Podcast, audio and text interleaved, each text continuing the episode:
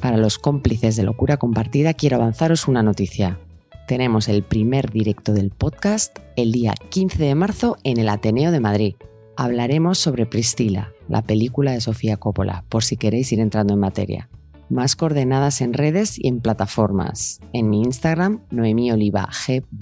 Os espero.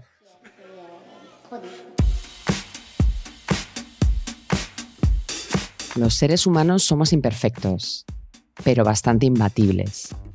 Admiro nuestra especie la curiosidad, y es que la admiración, si nos paramos a pensar un poco, es una de las emociones que mejor saben. Hoy analizamos la sociedad de la nieve, que se ha convertido en un fenómeno a nivel internacional. El trabajo realizado a nivel equipo es inestimable, pero continúo perpleja con la comunidad que se está generando alrededor de unos espectadores invadidos precisamente por la admiración.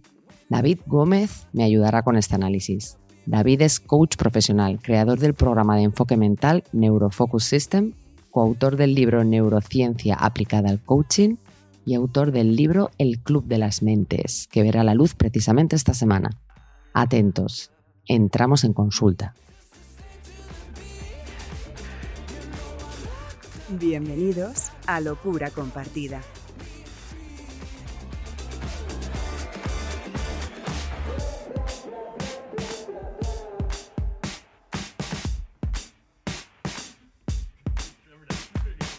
David Gómez, bienvenido a Locura Compartida. ¿Cómo estás? Muy bien, gracias por invitarme, Noemí. Bueno, súper bienvenido. Quiero que me cuentes con qué personaje de ficción te identificas. Bueno, tengo varios, pero uno que, que me llegó al corazón hace muchos años es Forrest Gump. Claro. No había aparecido todavía por aquí él. No. ¿No? Pues Forrest Gump, bueno, eh, es creo la película que más he llorado. Ojo, esta también. Bueno.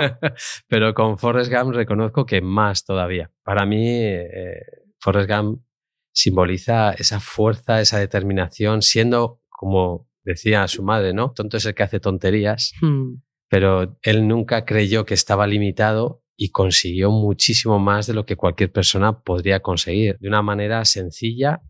Y luego el amor que tenía por esa chica que siempre estuvo enamorado de ella, esa compañera de clase, y cómo la cuidó al final y todo. Entonces, bueno, para mí es como, como lo tiene todo. Amor, ternura, determinación, valentía, liderazgo, sin darse cuenta él. Todo un ejemplo. Qué bueno, ¿no? Verte reflejado en un personaje así. Vamos a entrar en nuestro tema de hoy, que es la Sociedad de la Nieve, bien reconocida por la Academia de Cine. Ahora, ahora a ver qué pasa en los Oscars, que también está nominada.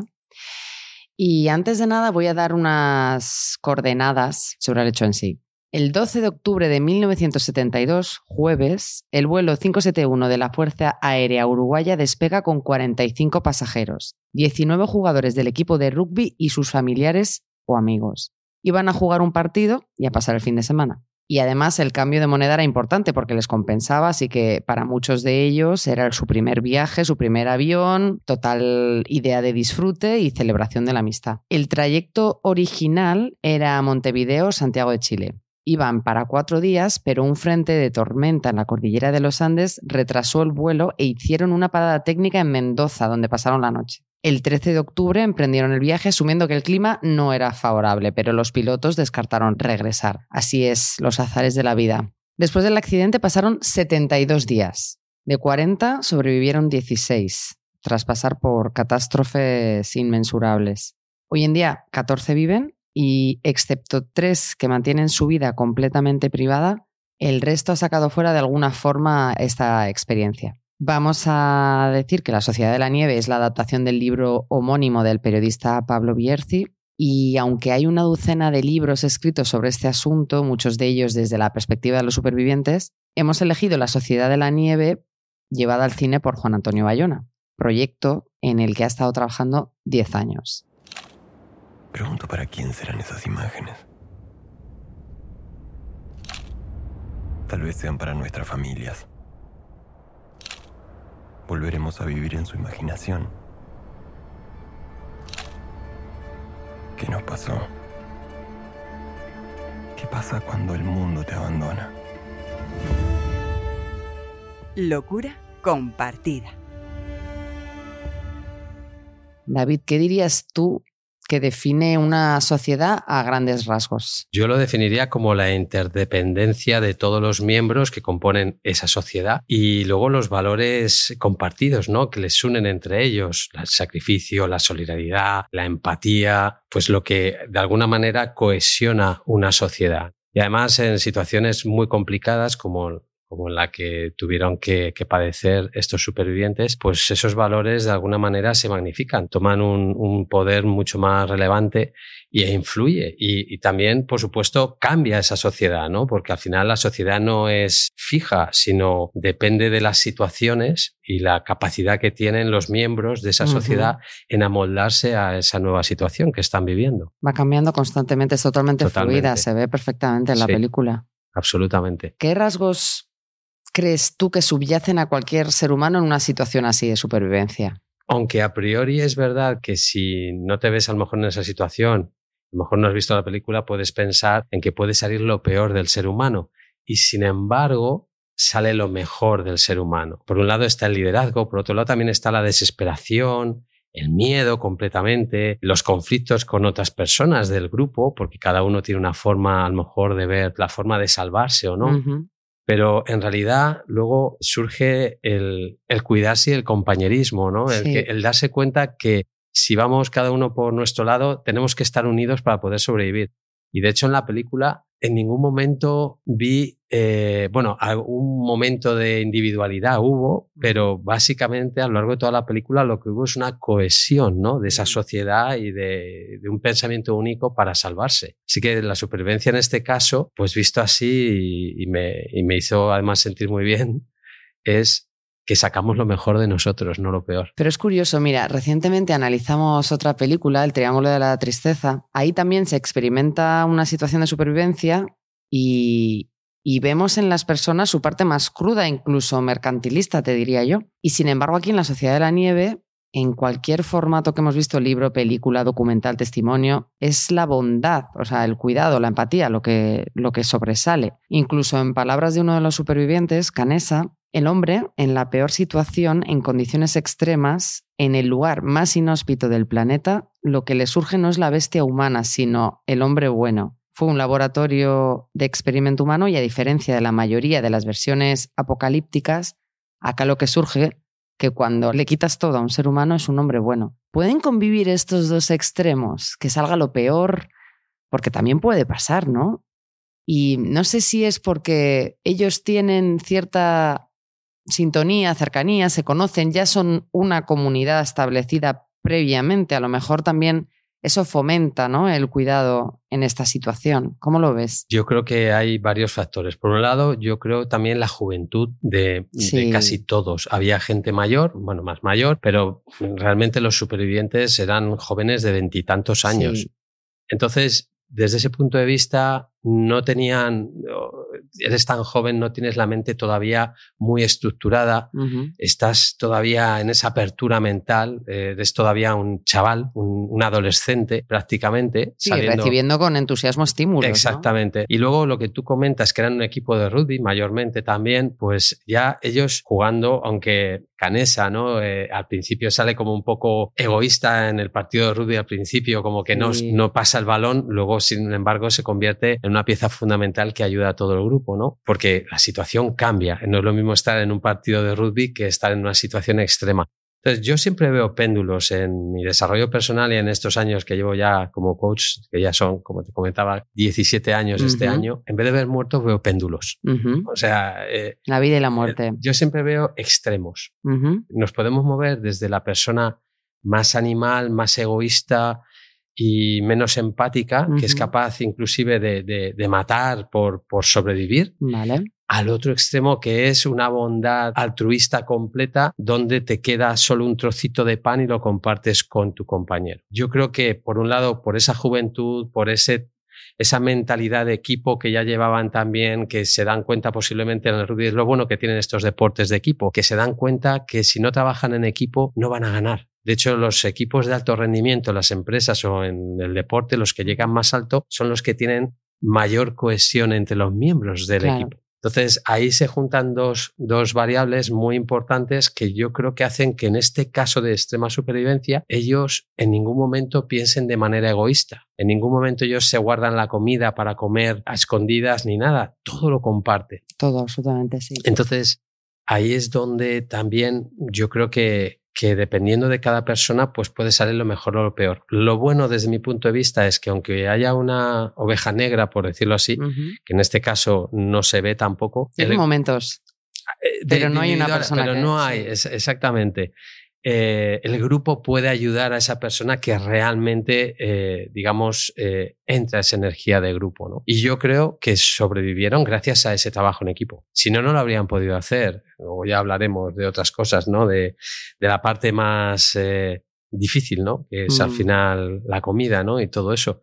Pero cómo hasta en eso el equipo se definió. Sí, además, cómo van aprendiendo, ¿no? no sé dónde he leído también que identificaron, bueno, y asumieron rápidamente que tener el ánimo alto era lo que les hacía funcionar.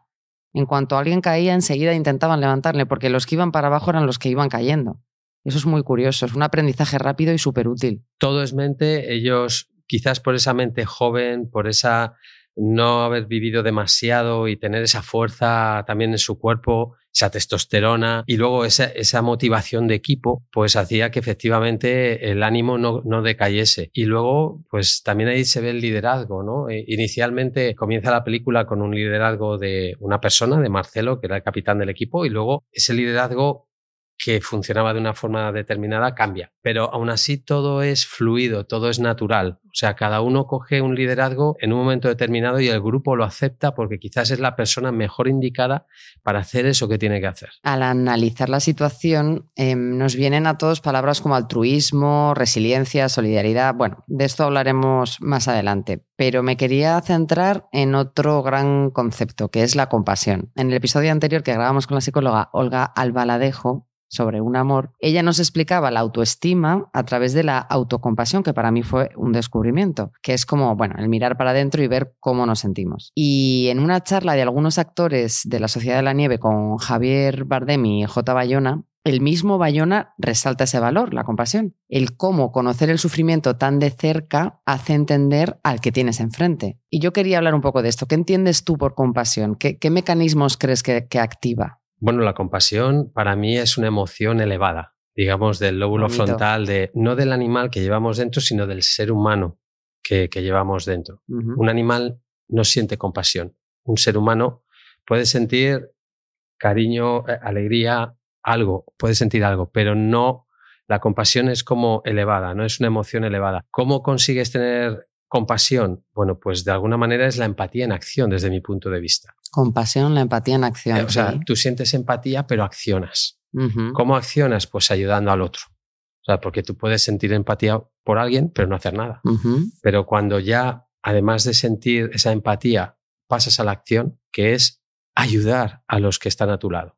O sea, estar más preocupado por ayudar a los, a los que están a tu alrededor que por ti mismo. Estar ahí para los demás, para el grupo pues ahí es donde se da la verdadera compasión. De hecho, en el budismo se trabaja mucho la compasión y hay meditaciones y cuando meditas puedes llegar a esos estados de compasión, porque puedes llegar ahí cuando estás tranquilo, cuando realmente tienes claro tu propósito, tu para qué, el para qué estás aquí y que tu propósito sea no individual, sino por el grupo. Vale. O sea, es como lo que yo voy a dar a los demás. En este caso, lo que yo estoy dispuesto a dar mi vida, inclusive a que usen mi cuerpo si es necesario, para, como para que ellos coman. O sea, que, mayor...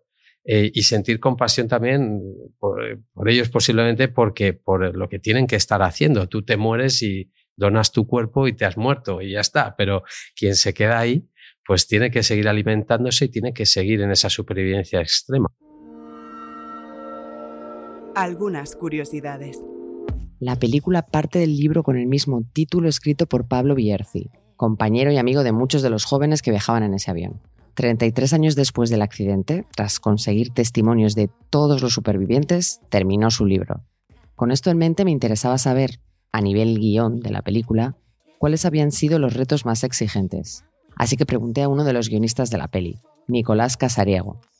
El reto de ser fieles a la, historia y absolutamente respetuosos con lo que ocurrió y también con, no solo con los que sobrevivieron, sino, sino también con los que se, se quedaron en la montaña y sus familiares, ese reto, en realidad, podríamos decir que más que un reto, lo, que ha sido en el trabajo de la película, pero no solo en el mío, sino en el de todo el mundo que ha trabajado en ella, ha sido una premisa. O sea, es decir, algo de lo que, de lo que partes. Yo entré a trabajar en el proyecto con Jaime Márquez, creo que a finales de, de, de 2018, y nada más eh, empezar con las reuniones que, que, teníamos con Bayona y con Belén Atienza, una de las productoras junto a Sandra Hermida, en esas primeras reuniones ese interés absoluto por ser fieles a la historia, por tener una, la documentación mejor que se pudiese, por mirarse todo, incluidas las entrevistas que habían hecho ellos a los, a los supervivientes, y porque de ahí no, no se podía uno salir porque había que ser absolutamente respetuoso. Algo que, que, bueno, como, como sabrás, pues no es muy normal que ocurra en películas basadas en hechos reales, ¿no? Que, que bueno, pues que en muchos casos se puede utilizar eso casi como, como algo de, marketing más que como una realidad de cómo se ha abordado el proyecto. Entonces el deseo, digamos, de, de, de fidelidad y de, y de respeto yo creo que se ha transmitido a, a todo el proyecto. Creo que lo habrán seguido todas las personas que han trabajado en él, o sea, estoy absolutamente seguro aunque ya sabes que como guionista a muchos no les he conocido. Y creo que ese respeto y fidelidad en el proceso se transmite absolutamente a la película y algo que tiene en ese sentido de algo que podríamos llamar verdad, ¿no? Y, verdad en el sentido de respeto a la experiencia de los que estuvieron allí, ¿no? En, en la montaña de ese, de ese grupo, ¿no? De, de gente. Y fíjate que es algo de lo que, de lo que también estoy seguro que, que, tanto yo como los que hemos trabajado en la película nos sentimos orgullosos, ¿no? Porque luego las, las familias han recibido la, la película muy bien y piensan que de alguna manera, con lo difícil que es, imagínate con habiendo pasado algo así, que, que, pueden reflejar en algo la experiencia de, que tuvo esta gente y cómo al final muy probablemente se habrán pasado el resto de su vida eh, intentando responder a la pregunta de, de, qué ocurrió allí, ¿no? Porque es una experiencia tan extrema que, que bueno, que es una experiencia ya para toda la vida, ¿eh? no solo para, para haberla vivido en determinado momento. ¿no? Luego otro de los, de los que ya sí podemos llamar reto y que también parte de una premisa es, es bueno, pues que la, la, la película lógicamente Bayona cuando se mete con el proyecto, que para él es un proyecto muy personal y por el que ha estado luchando muchísimo tiempo, tanto él como, como, como las productoras, como Belén Atienza y Sanders Mida, era hacerlo diferente al que, al que, al que ya hubo en, en, cine y en libro, ¿no? que es el de la película de Frank Marshall del año 93, que se, que se basa en el Viven, que se basa en el, en el libro anónimo, ¿no? el, de, el de Pierce Paul Reed Bayona abordó el proyecto de otra manera. Él lo abordó desde la, la, psicología de los personajes, de las personas que están allí y desde las emociones, proponiendo eso en lugar de, de, de, algo, por llamarlo de una manera, más, más, más descriptivo y más, y más frío. O sea, al final de lo que se trataba, yo creo en el, en el proyecto era, y para lo que ha trabajado todo el mundo, yo creo que es que es intentar que el, que el espectador se ponga en la, en la piel de estos, de estas personas, de estos, de estos chavales y que, y que pueda comprender lo que puede ser de, de duro vivir una, una situación así en la que te enfrentas encima a un, a un tabú como es el del, el del, el del canibalismo, ¿no? Creo que en cierto modo es una pequeña lección de, cómo al final, según cuentes la historia, es lo que importa, ¿no? Más que la, más que la historia en sí. Muchos nos preguntamos cómo era posible que dispusieran de cigarros hasta su rescate. Pues según cuenta Bayona, en esos años en Chile había escasez de tabaco y por eso los chicos decidieron llevar cantidades ingentes de cigarrillos. Eso sumado al hecho de que Pancho y Javier Mentol eran accionistas de la compañía tabacalera uruguaya Aval Hermanos y decidieron llevarse muchísimos cartones que fueron racionados para que hubiese suficiente para todos. Al parecer, los supervivientes siguen en contacto y existe una anécdota curiosa. El propio Carlos Páez cuenta que tienen un grupo de WhatsApp llamado Cordillera 2. ¿Y por qué 2? Os preguntaréis. Pues el superviviente cuenta que al principio simplemente se llamaba Cordillera, pero que tuvieron que hacer otro ya que uno de los integrantes tuvo un pequeño enfado, pero que a día de hoy, en el segundo grupo, vuelven a estar todos muy bien avenidos. Algunos nos hemos quedado con ganas de saber más acerca de la noche antes del accidente en Mendoza o la vuelta a la realidad después de los 72 días en la nieve. El vuelo que en realidad no es directo hasta el accidente, sino que hacen una escala en Mendoza, en el avión militar, en el Fairchild, hacen una escala en Mendoza. Esa escala claro que estuvo en determinado momento escrita en una propuesta de, contarla y, y, de hecho en esa escala pues, pues lo que se quería mostrar es que estos chicos, estos jóvenes pues salían de noche, se divertían, se lo empezaban a pasar bien porque su viaje era para pasarlo bien y que aquello iba a ser también un gran contraste con lo que les iba a ocurrir a la mañana siguiente con el accidente y, y bueno, y el, inicio ya de la, historia en los Andes y de su aislamiento. Esa parte, como tantísimas otras, ¿no? Como tantísimas escenas, como tantísimos detalles, pues al final pues no, no, no llega a las pantallas, como ocurre también en, muchísimos proyectos, muchísimas películas, ¿no? Al final, bueno, pues eso se ha quedado más bien en, probablemente en la memoria de los guionistas y de, quienes lo, lo, lo leyeron en su, en su momento. Así nos cuenta Nicolás Casariego, que es guionista de La Sociedad de la Nieve.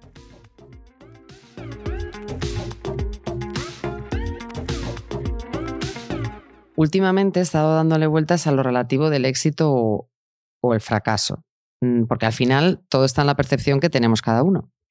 Y tomo otras palabras de Canesa. El compromiso mío era morir caminando. Aprendí que tienes que hacer las cosas hasta donde puedes. A veces llegas a la meta, pero a veces no. No importa si estás perdido o vas en la dirección correcta. No importa estar perdido cuando haces las cosas bien. Hay que aprender a caminar y hacer las cosas bien. Los resultados vendrán o no vendrán. Entonces nosotros en nuestro día a día, de cara a cómo percibimos las cosas, ¿qué debemos tener en mente? ¿Dónde debemos poner el foco? Porque al final asumir las cosas como éxito o como fracaso te condicionan en tu comportamiento. Si me permites, voy a aplicar mi profesión de coach, ¿no? Para eso estás aquí. Cuando trabajamos con un cliente de coaching, eh, normalmente el cliente viene con un objetivo que quiere conseguir sería el resultado. Yo quiero cambiar de trabajo, yo quiero conseguir esto, ser más feliz, conseguir una casa, lo que quieras. Cada uno tiene sus objetivos materiales. Pero que cuesta mucho, ¿no? Llegar a, bueno, a verbalizar el objetivo, digo yo. Claro, bueno, de primeras en nuestra mente en, solemos tener un batiburrillo. Sí. Muchas veces estamos muy dispersos, tenemos más o menos claro lo que deseamos.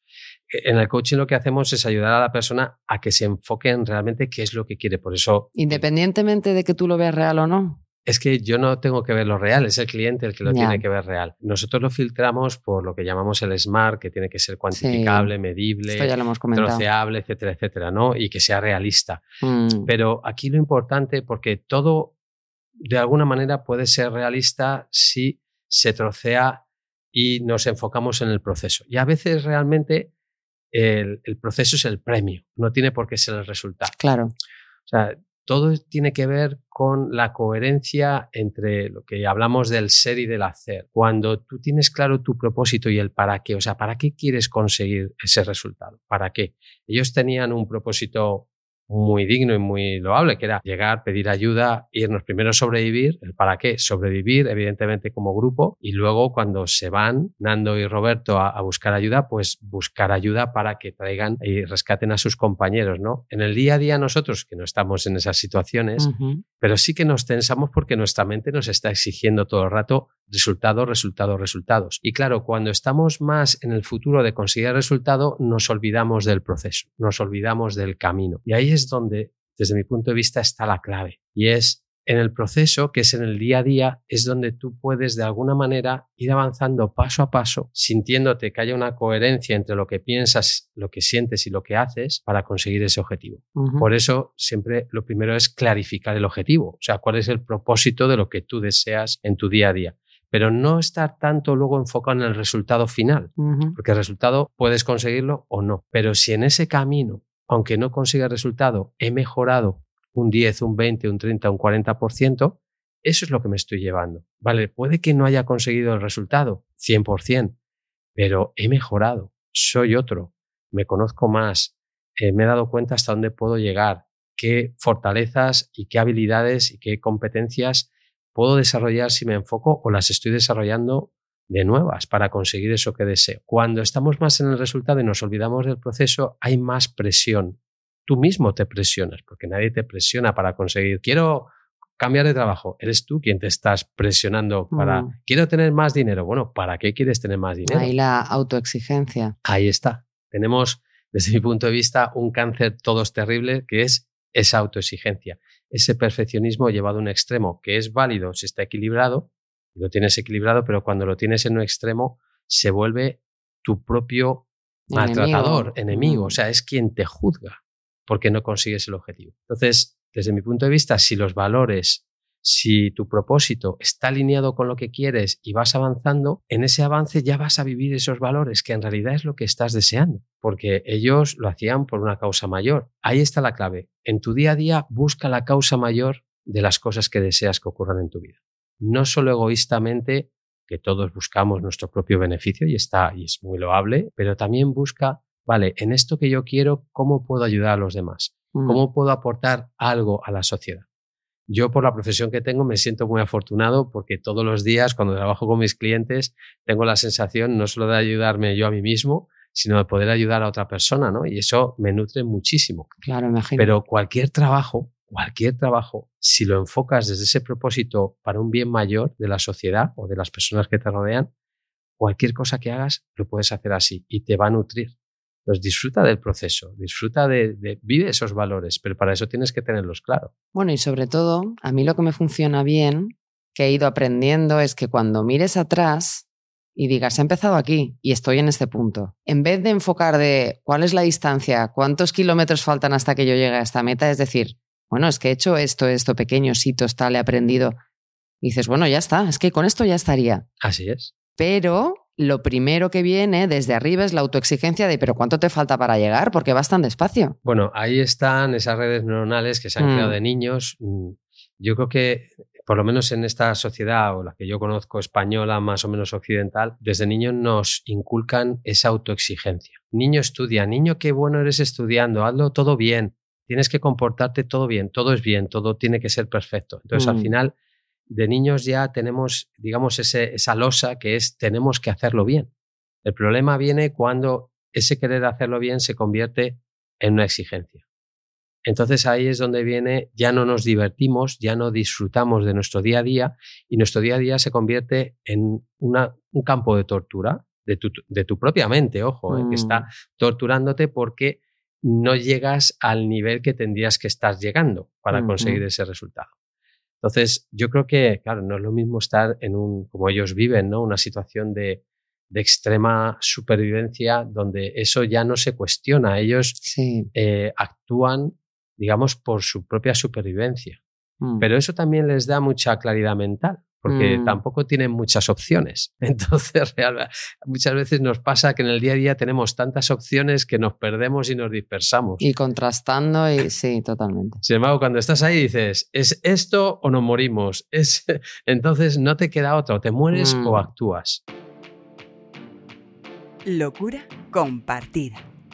Y ahora vamos a cambiar de tema porque nos toca hablar de los límites y no nos queda otra que hablar de la ética, claro. Y citaré otra vez a Canessa porque, mm, bueno, eh, me parece muy ilustrativo una cita suya de, de cómo vivió ese momento. Y es que dice, fue una tragedia mayor que el choque del avión, porque cuando el avión se estrelló fue una agresión externa, pero cortar los cuerpos fue nuestra iniciativa. En ese momento me sentí la persona más miserable del mundo y me pregunté qué había hecho de malo para haberme obligado a asumir esa actitud tan humillante. Los que nos observaban desde el fuselaje compartían con nosotros esa profunda tristeza. Todos experimentamos ese momento de degradación, comerte la muerte. Y por eso todos nos morimos un poco ese día. Todos, los espectadores, ante esta historia, nos hemos planteado cómo actuaríamos uno mismo, ¿no? ¿Qué decisión tomaríamos? Y no considero que sea una cuestión de fe, sino más bien una actitud de respeto para con el otro. ¿Cómo funciona nuestro sistema de valores? Partimos de la base que cada uno tiene un sistema de Diferente. valores. Entonces, en esa sociedad que se forma, tenemos que compartir unos valores. En situaciones extremas, pues hay que reevaluar los valores. Hmm. O sea, los valores que te valen en tu estado normal no te valen en una situación como la que ellos viven. Por lo tanto, es lógico que esos valores que estaban anclados desde niños, pues chocasen con la realidad, que es, pues tenemos que comer, es que si no nos vamos a morir todos de hambre, realmente. Entonces, claro, a veces hay la ética, pues eh, tienes que, que ponerle otra nota. Si la Mm. ética en de- momentos determinados, eh, hay que, hay que, eh, ojo, ¿es ético o no ético comerte un cadáver? Bueno, te estás comiendo el cadáver de una vaca o de un pollo. O sea, si tú eres capaz de ver De extrapolar. de extrapolarlo, sacar lo que es simplemente un cuerpo inerte muerto en un momento de, de un hambre tremendo, porque esa persona ya está fallecida. Pues eh, claro, ¿qué prima primero? ¿La supervivencia del cuerpo? Tenemos un animal dentro de nosotros que va a primar la supervivencia. Yo creo que ellos, aunque tenían esa ética, también siendo jóvenes, porque además el matrimonio más mayor que sobrevive, que luego la mujer fallece, Mm. ellos eligen no comer inicialmente, eran los más mayores del grupo. Como Numa. Sí, entonces, y, y Marcelo también aguanta hasta Sí. que al final no puede, ¿no? Ahí es también donde se ve la pérdida de liderazgo, digamos, de, de Marcelo, que es el capitán del equipo y que tiene, digamos, ese liderazgo deportivo y del grupo, pero que luego ya en esa situación, pues le desobedecen, entre comillas, toman la decisión de, de comer. Ahí empieza a surgir otra figura que es Nando, ¿no? Que él ya Mm. lo deja claro, que si tiene que comer, pues come. Eh, entonces, claro, la ética de cada uno pues viene un poco por su educación, por lo que hemos vivido y eso que todos vivían en una sociedad más o menos, en una sociedad y en una cultura similar, porque eran Sí. todos de un nivel económico determinado, Sí. etcétera. Venían del confort absoluto. Exacto, y de una vida y también un, Cómoda, un sí. catolicismo, iban a Mm. misa, tal, o sea, quiero decir, unos valores religiosos, etcétera, que claro, ahí se ven confrontados con la vida misma, que te pone en extrema supervivencia. Entonces, la ética, pues está bien hasta que tienes que cambiar la ética, porque ¿de qué vale morirte? ¿Cuál es? Y creo que ahí ellos lo dicen claro, ¿no? Cuando tienen luego que volver a comer eh, después de la avalancha, ¿no? Eh, hemos llegado hasta aquí, ¿qué sentido tiene ahora no seguir comiendo? Mm. Después de todo el sacrificio que han hecho de salir de su ética, ser capaces de enfrentarse y chocar con esos valores tan radicales que es comer la carne humana, que dentro de nuestro sistema de creencias es casi lo más terrible, ¿no? Comernos a un ser Mm. querido además y todo, ¿no? Pero ahí está la supervivencia. Me gustaría que hablásemos ahora del recuerdo como motor. Por un lado, a nivel más mental, ellos reconocen la relevancia de la noche anterior de Mendoza, que no se habla mucho en la película, la verdad, pero bueno, de la última comida, el último restaurante, las últimas personas que habían visto, el recuerdo, lo tienen como bien presente. Y luego, por otro lado, a su vez, el cuerpo tiene memoria. En la nieve parece que les venían todas aquellas memorias de la comodidad, precisamente porque no habían vivido otra cosa hasta ese momento. Pero ya de vuelta a casa, el cuerpo todavía continúa como estremeciéndose. De hecho, hay una imagen sensacional en la película que cuando los están duchando y les están arropando, todavía están temblando, que entiendo que también tiene que ver la emoción, pero que está, el cuerpo estaba todavía en otra parte. ¿Cómo trabaja nuestra memoria? Nosotros a veces no podemos hacer nada voluntariamente, ¿no? Yo creo que en este caso concreto la memoria funciona como a dos niveles. Por un lado, esa parte nostálgica, esa parte de recordar los momentos buenos que también hace que tú puedas de alguna manera animarte recordando esos momentos, la familia que está ahí.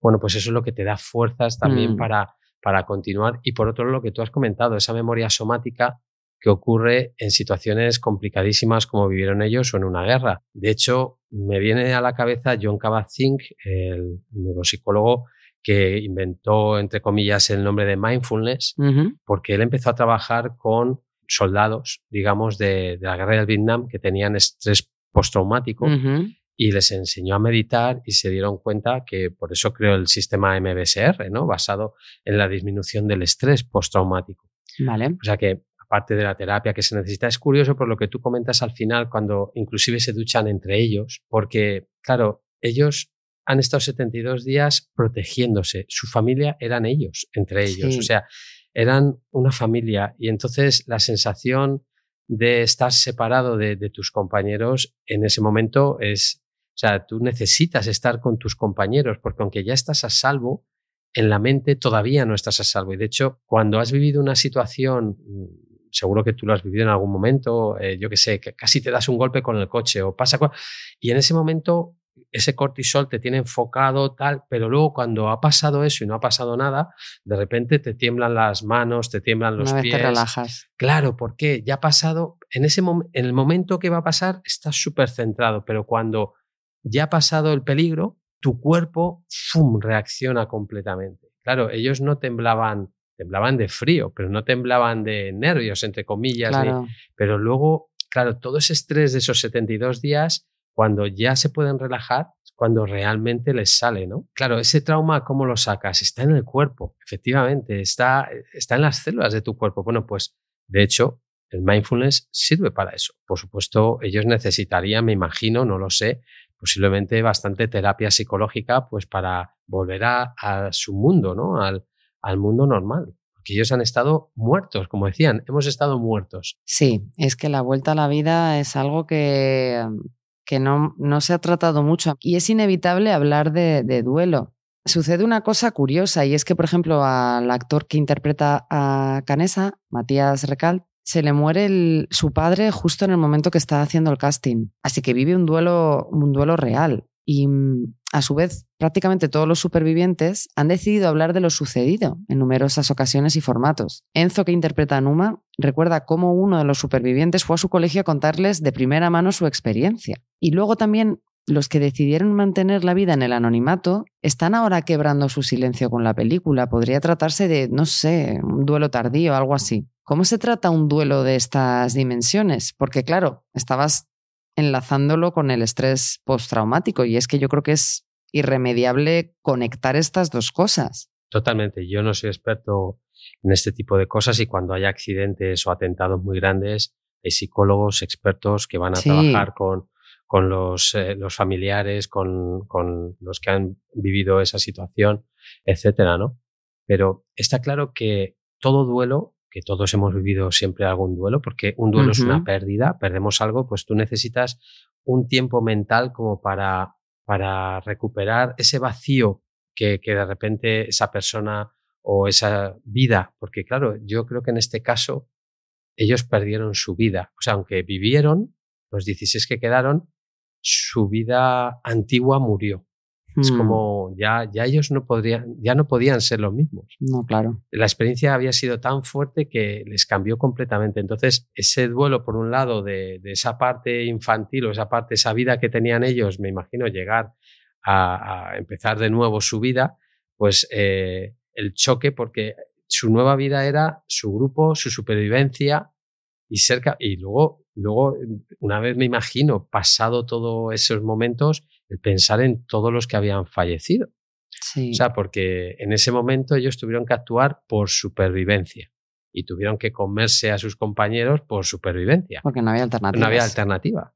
Pero claro, luego ya a toro pasado me imagino que tú empiezas a pensar también y, y- y piensas en esas personas que, que se han ido y todo, y ese gran dolor, que en ese momento ellos no se lo permitieron porque si no, morirían. Es que eran las condiciones tan extremas que no se podían permitir el lujo de, de estar llorando. De hecho, lo, lloraban y todo, pero por otro lado se animaban y todo porque Sí, no, tenían podían, una meta que, que- no que- podían perder el ánimo. Exacto. Entonces, ese duelo tarde o temprano lo, lo- lo tuvieron que pasar, seguro, Mm. y, lo, y lo debieron de pasar. Luego ya cada persona elige cómo quiere pasar el duelo.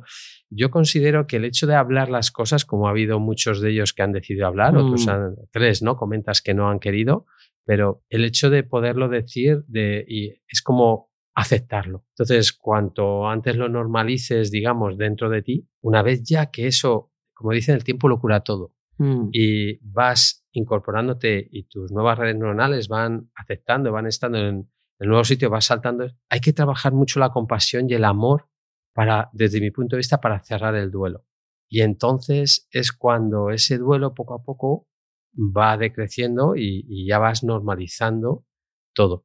El trabajo de Bayona me parece brillante porque cuenta también el, la anécdota de presentarles la película tanto a los supervivientes como a las familias de los no supervivientes. Y los habían tenido siempre separados. Siempre que hacían reuniones, se encontraban tal. Y en un momento dado dijo, pues vamos a juntarlos, es que al final es la misma comunidad. Entonces, en la primera proyección que se hizo para ellos, los juntó que claro, también es un riesgo, ¿no? Porque las familias que han perdido, no lo sé, o sea, debe ser un- una sensación muy amarga, pero eh, parece que fue, que fue maravilloso. Volvemos otra vez a lo mismo. Si esas familias que han perdido a sus hijos o a esas personas queridas han sido capaces de, de integrarlo, de aceptarlo, también han pasado ya muchos años, por otro lado, Sí, todos hicieron por todos. sí, Por lo tanto, unos llegaron, otros no llegaron, pero todos tuvieron su función, que es lo Mm. importante. Hasta los fallecidos tuvieron su función para que otros llegasen, o sea, murieron por algo más elevado, que fue la supervivencia de sus compañeros. En nuestra supervivencia diaria, que nada tiene que ver con la experiencia de los Andes, ¿qué características te parecen a ti más valiosas? ¿Cuáles destacarías o harías hincapié para trabajar en ellas? Así a nivel general, porque luego, claro, cada persona tendrá que reforzar las más convenientes de cara a lo que se dedique, pero bueno. Siempre tiene que haber un liderazgo, aunque sea interior también, porque aunque pueda haber un líder exterior, tú tienes que liderar internamente, liderarte ese propósito, esa generosidad de trabajar en equipo. O sea, tú no puedes vivir si no trabajas, o sea, si no aportas a la comunidad. De hecho, en nuestro día a día también pasa, lo único que no nos damos cuenta. O sea, no nos damos cuenta que la comida que tenemos hoy en casa la han cultivado unos agricultores, la han traído unos camioneros. Eh, o sea, lo que tú te comes en, en, tu casa, muchas personas han estado trabajando ahí para que tú tengas un plato caliente en tu casa. Entonces, si nos damos cuenta de eso, nos damos cuenta de que todos estamos interconectados. Desde esa interconexión, lo más importante desde mi punto de vista es cómo puedo yo aportar, ser más generoso, porque el universo lo que siembra recoges. Es muy sabio el universo, ¿no? Si yo me enfoco en ayudar a los demás, pues eso me va a volver como un boomerang en el sentido positivo, el, el, aportar, porque la vida también me ayudará. Y en la película se ve, porque ese trabajo en equipo fue fundamental. Si ellos no se hubiesen apoyado entre ellos, no hubiesen tenido cada uno un papel, esto no habría funcionado. Nosotros en la sociedad, si somos egoístas, la sociedad no funciona. Y vivimos, yo creo, en una sociedad que tiene un punto bastante egoísta y por eso tiene... Sí, se este fomenta mucho lo individual, sí. Claro, tiene que ocurrir algo muy fuerte para que te des cuenta de que tú solo no sobrevivirías. Locura compartida. ¿Y con qué personaje te quedas? ¿Con quién te gustaría trabajar y cómo? Bueno, yo eh, primero me, evidentemente, quien narra la película, eh, Numa, pues realmente tiene una fuerza muy, es espectacular, realmente. Sí. Numa es mi favorito y además el actor lo muestra, bueno, no sé, me lo imagino así, o sea, no, no tengo dudas. Realmente, como yo no había visto, como te he comentado, la película de Viven, yo venía virgen, no sabía quiénes habían sobrevivido, quiénes no, por lo hmm. tanto, efectivamente, eh, el, el, narrador es una figura muy importante en la película y te identificas mucho con él porque son sus pensamientos. Está, pero es un acierto de Bayona haber elegido un narrador eh, que no está siempre presente. Es, realmente, además, lo hace fenomenal. Pero si tengo que elegir a alguien, yo elegiría a Nando, porque yo creo que tuvo el valor, murió su madre, murió su hermana dentro del avión. Mm.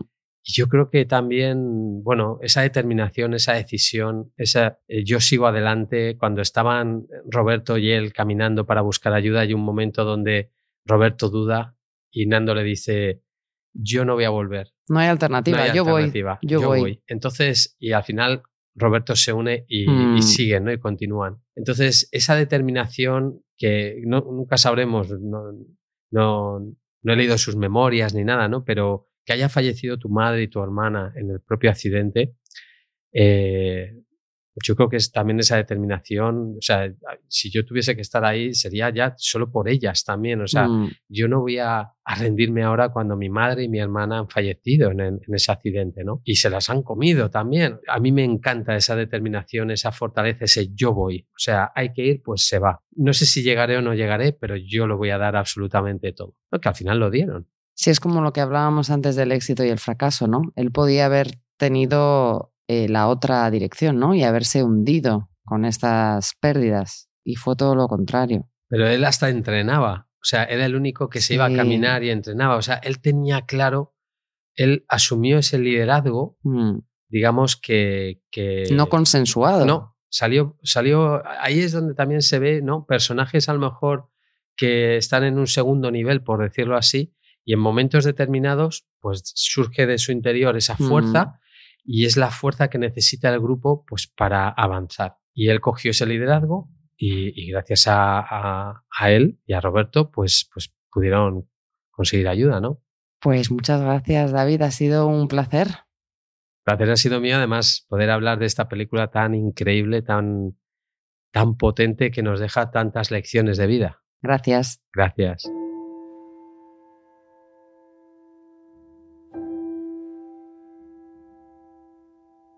Cómo han cambiado los personajes a los actores o cómo nos cambian las personas que nos dejan, sea temporalmente o no, son cuestiones que han salido a relucir al contemplar este fenómeno. Nos vamos a quedar con esta frase que es de uno de los supervivientes. Yo soy sobreviviente y combustible al mismo tiempo. Terminamos el programa por hoy. Tenéis la canción elegida en la playlist. Hasta la próxima locura compartida.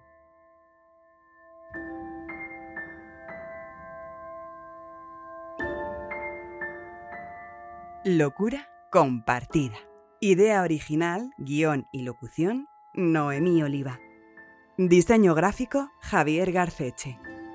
Edición y diseño sonoro, Sune, de Nación Podcast.